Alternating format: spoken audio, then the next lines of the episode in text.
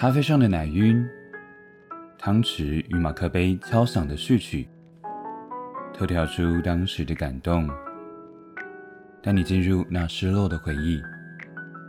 City Roast，城市烘焙。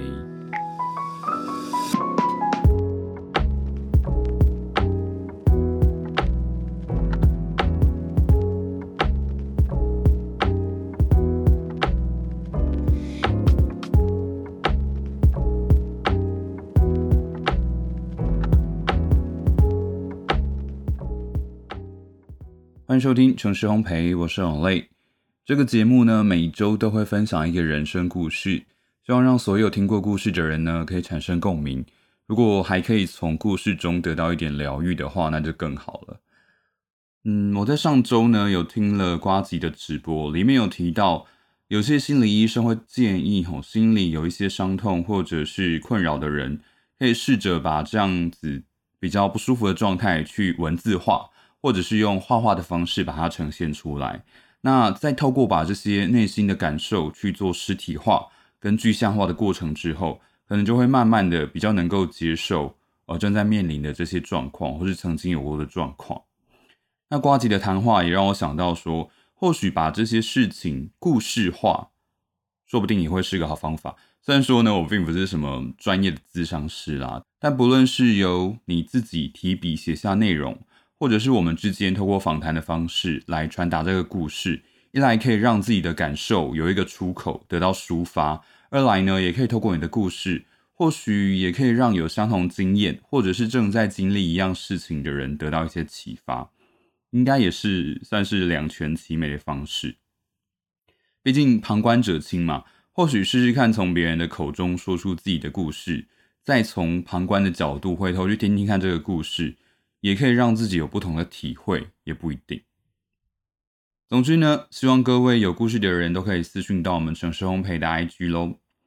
今天呢，要跟大家说的故事是有答以上的我好委屈，想要的不只是朋友。有在注意华语流行乐的人，可能一听就知道这是一个会跟暧昧有关系的故事。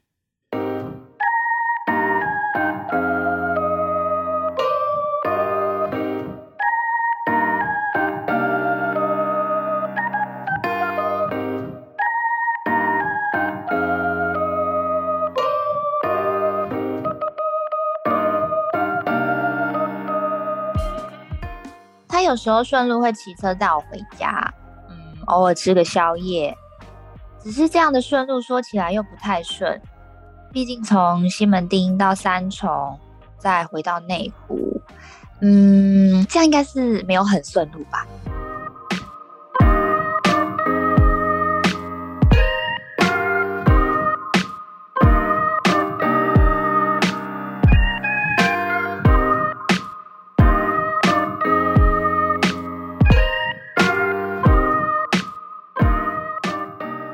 那是小文被交往四年的男友劈腿分手之后的第一份兼职工作，因为情商延毕了半年，连自己都觉得很没出息。抱着想要转换生活圈的尝试心态，找了一个在潮流服饰店的打工，有点期待，却又很怕受伤害，因为自己其实不是什么走在潮流尖端的人。跟印象中西门町或东区那种率性的站在店外抽烟的潮流店店员相较之下，他显得格格不入，很怕跟同事相处不来。但开始打工之后，出乎意料的，同事们大多不会抽烟，虽然打扮总是时髦入流，感觉会有点难以接近，但是却有着非常亲和好聊的反差。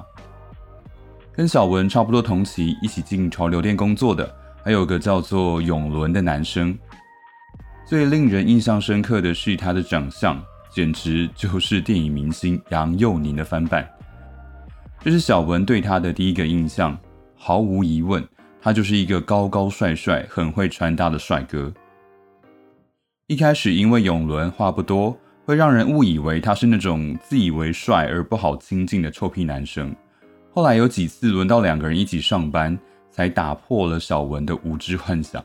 原来永伦是个喜欢打扮自己又爱骑挡车的男子，而且意外的居然还是内向害羞的那一型。更夸张的是，他还是那种听到女生生理期来会问你要不要喝热饮，还会去帮忙买卫生棉的男生。温柔又纤细的个性，让小文有一度以为他是 gay。当时的小文对他还说不上动心，不对，应该说完全没有想过会喜欢他。永伦单纯就是个帅哥朋友。随着打工的时间变长，两个人也很常排到一起上班，开始慢慢变得要好，到了几乎无话不谈的程度。他们会一起吃同一份餐点，也不介意用同一根吸管一起喝饮料。一起上班的时候，他们也会有默契的播放着两个人共同最爱的 Enflow 的 Best Best Night 那张专辑。在没有客人的时候，听着背景的浪漫嘻哈，肩并着肩聊天，分享生活大小事。下班后，永伦有时候会顺路骑车载小文，偶尔一起吃个宵夜再回家。但这样的顺路好像说起来又不太顺，毕竟从西门町到三重，再从三重回到内湖，嗯，应该是不太顺。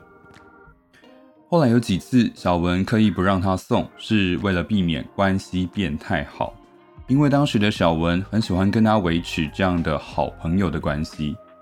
没有压力，一切都很自然。毕竟想到自己从前交男朋友的时候，是属于有异性没人性的类型，生活都绕着男友打转，直到分手之后才发现自己一无所有，呛得自己好像有点可悲。所以他心中一直都是以要好的异性朋友这样的方式对待永伦，他以这样的方式默默的珍惜着他们之间的友情。大学毕业之后，小文离开潮流店，找了份正职工作，而永伦仍然在服饰店打工。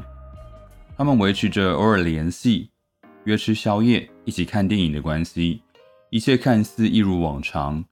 但是，小文敏锐的第六感察觉到些许不同，他发现永伦对他的关心变多，邀约也比以前更勤了。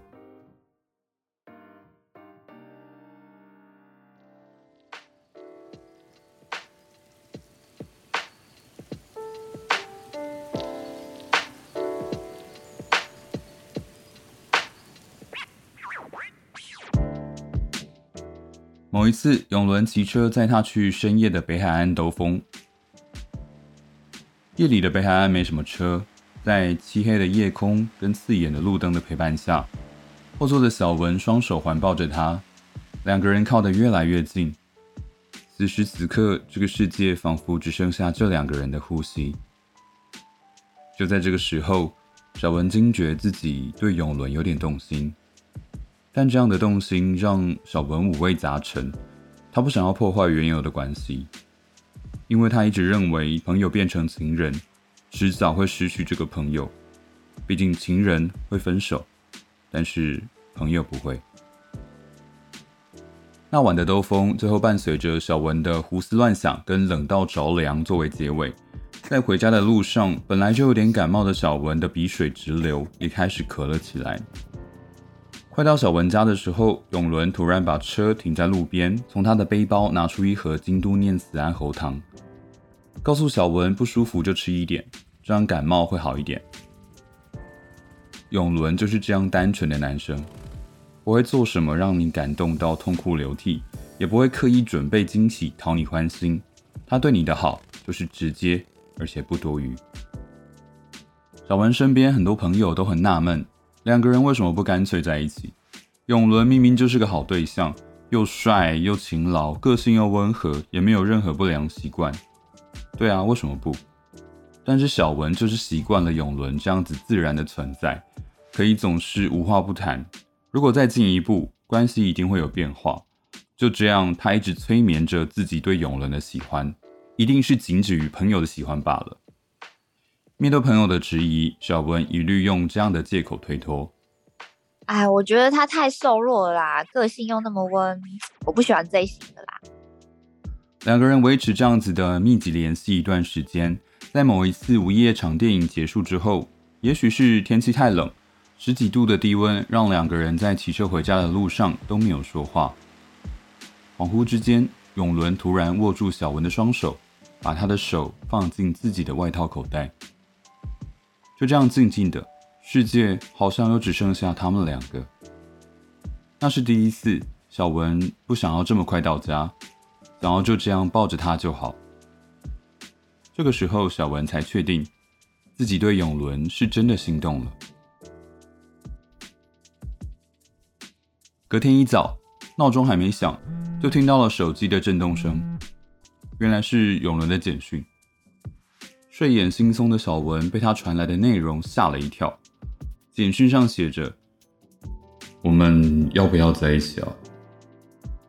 小文看着简讯，呆了很久，内心澎湃，心脏扑通扑通的跳得很快，但是其实心中更多的是害怕，害怕自己失去永伦这个朋友。小文盯着手机，但心里犹豫不决，打不出半个字。突然间，手机响了，荧幕上显示着永伦的名字。小文接起电话，紧张的故作轻松。哦，问永伦是不是在开玩笑？毕竟两个人这么熟，是不是因为太要好，所以把好感当成了感情？永伦在电话那头用坚定的语气回答小文。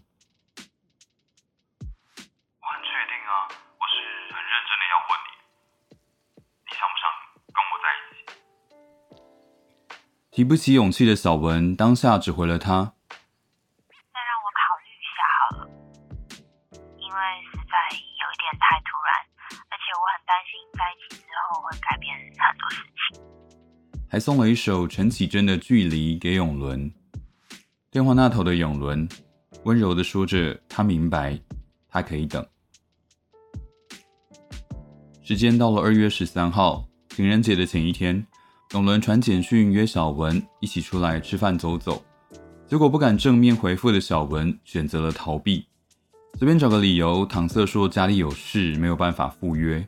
但其实情人节当天小文根本没有任何安排，只好临时逼着弟弟开车陪他去乌来散心。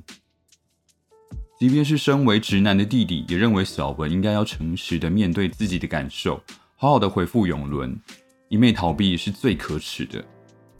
傍晚，永伦再次来电，问小文能不能够见面，但是小文还是下不了决定。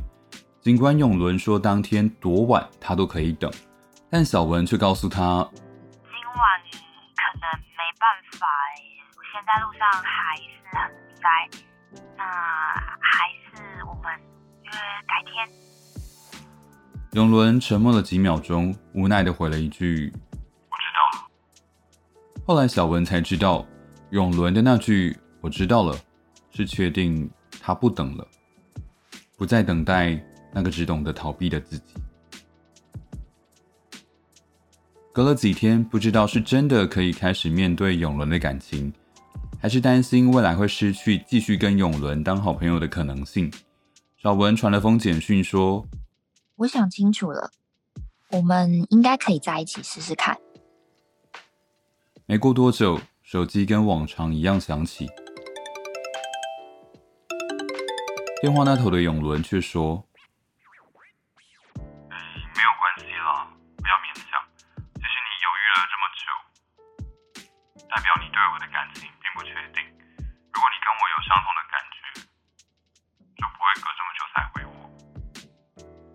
原来对永伦来说，情人节那天鼓起勇气约小文出门。就是他最后的试探，想不到小文还是拒绝，于是他就不想勉强了。小文不知道怎么回答永伦，只能隔着电话，泪如雨下，心里想着是自己又搞砸了吗？就因为自己的不勇敢。那天之后，为了不想让自己留下遗憾，小文决定化被动为主动。开始约永伦出门吃饭、看展、逛 IKEA。他小心翼翼的，生怕他以为自己只是为了弥补，同时又要表现的自然，不能显露出一些刻意的痕迹。若有似无的暧昧在他们之间时不时的出现又消失，但这一切感觉已经不像从前一样自然了。有一天，两个人到白鹿洞租了一部 DVD，回到永伦家看电影。虽然两个人像过去一样坐在同一张床上，但永伦却下意识的对于拿饮料、吃洋芋片等等无意间的肢体接触有了刻意的闪躲。电影结束之后，永伦静静的陪小文走路到捷运站。小文忍不住问了他。我们还会有任何改变吗？永伦只是淡淡的说了句：“不要想太多，顺其自然吧。”看到他的反应，小文内心充满落寞，也在思考自己是否该放手了。会不会单纯的退回朋友的位置，对他们来说才是最好的？几个礼拜后，在好朋友的特地牵线下，小文跟小学时候暗恋他的男同学联系上。也感觉到对方展开很积极的追求，因为国小同学的出现，也让小文得以转移注意力，让他不刻意去想，也变得不太常联系永伦。而小文的手机也从三 G 的 Sony Ericsson 换成了四 G 的 iPhone。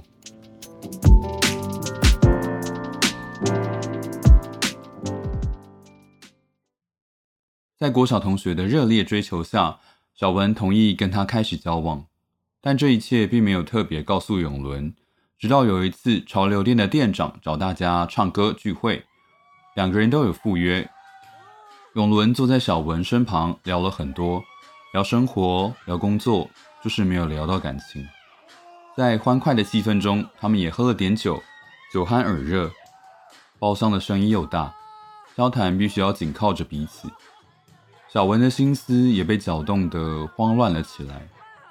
在聚会进入尾声的时候，永伦突然问了小文一句：“哎，你待会怎么回家？我可以陪你搭计程车。”“呃，那那个，我我男朋友会开车来接我。”只见永伦眯着他的招牌笑眼，按耐住惊讶的表情说：“诶，哇，是真的吗？”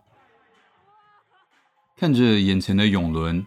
既惊讶跟欲言又止的表情，顿时小文也感觉到难以言喻的一阵酸楚。毕竟当时跟小学同学刚交往不久，看到久违的永伦，心里还是很开心。没想到两人会陷入这样的窘境。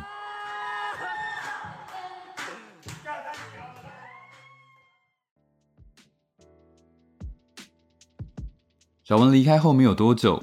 永伦用 WhatsApp 传了一句：“哎，我不知道你交男朋友嘞，其实很难过，很失落，因为我在等你，一直在等你。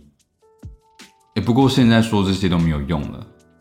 祝福你，要过得幸福最重要。”看到讯息的小文忍不住一阵惆怅，想哭，但却又无奈的笑了出来。原来这就是错过的感觉。嗯，谢谢你啊，那你也要幸福。我们还是好朋友啦，以后还是可以约哦。勉强挤出这几句客套话回复给他，现在这种情况说再多也没有用了，成为了偶尔会在对方脸书动态按按赞、积乐一般的存在。日子就这样继续往前过着过着。某一天，小文跟男友在台北车站附近骑车停等红绿灯，后方骑来一台帅气的挡车停在他们旁边。挡车熟悉的引擎声让小文忍不住多看了几眼。对方发现了小文的视线之后，也转过来看着他。突然，对方打开了安全帽的护目镜。小文。哇，果然是永伦，跟以前一样帅的永伦，只是后座多了一位紧紧抱着他的女朋友。回家之后，小文又收到了永伦的 WhatsApp。哎，小文真的好久不见了，今天好巧哦。之后他又跟以前一样，闪电式的突然来电。小文亏了永伦一句：“哎，什么时候交了一个这么正的女朋友？”以前在店里打工认识你那么久，都没看过你交过女朋友哎。结果永轮回复。我本来有机会招到的，是被你搞砸的。他们哈哈大笑，一切仿佛回到了从前。挂掉电话前，小文祝福永伦跟现在的女友幸福快乐。永伦也真挚的回了一句：“你的祝福对我来说真的特别重要。现在我们就好好的把自己的生活过好吧。”后来几年，两个人各忙各的，就断了联系。听说永伦离开台湾，去到中国的连锁品牌服饰，当上了视觉陈列设计师。那是以前永伦一直挂在嘴上的事，他终于达成他的梦想了。或许错过就是小文跟永伦之间的缘分。如今虽然天涯两端，但各自安好，或许也没什么不好。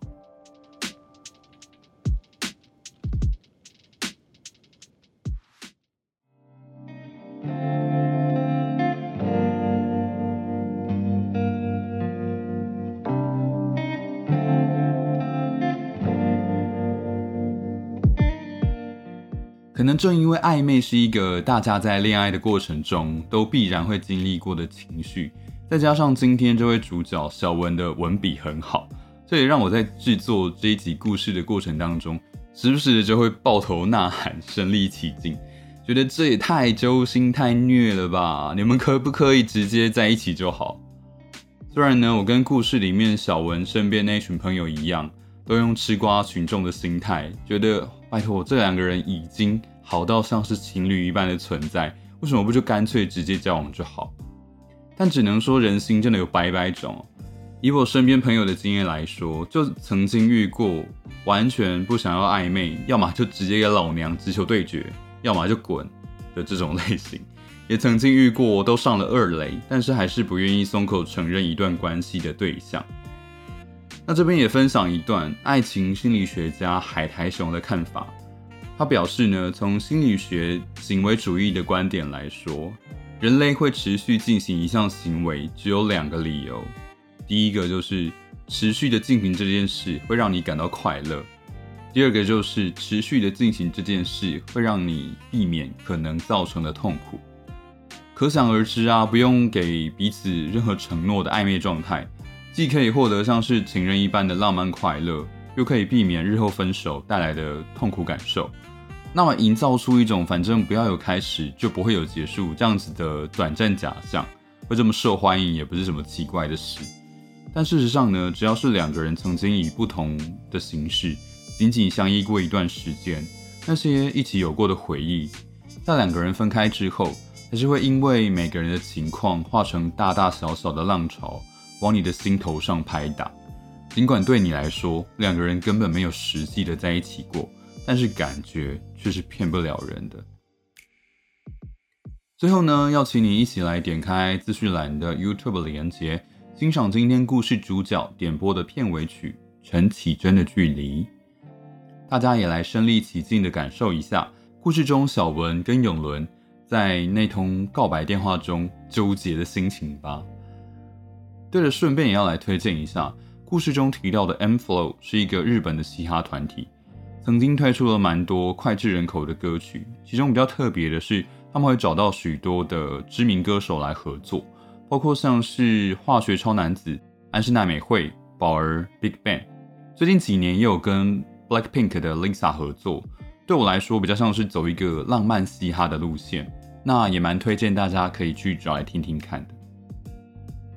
如果喜欢这集故事的话呢，欢迎追踪我们的频道，也请多多到节目的 IG 上投稿你的人生故事，希望你就是下一集节目中的主角。感谢你的收听，Have a good day。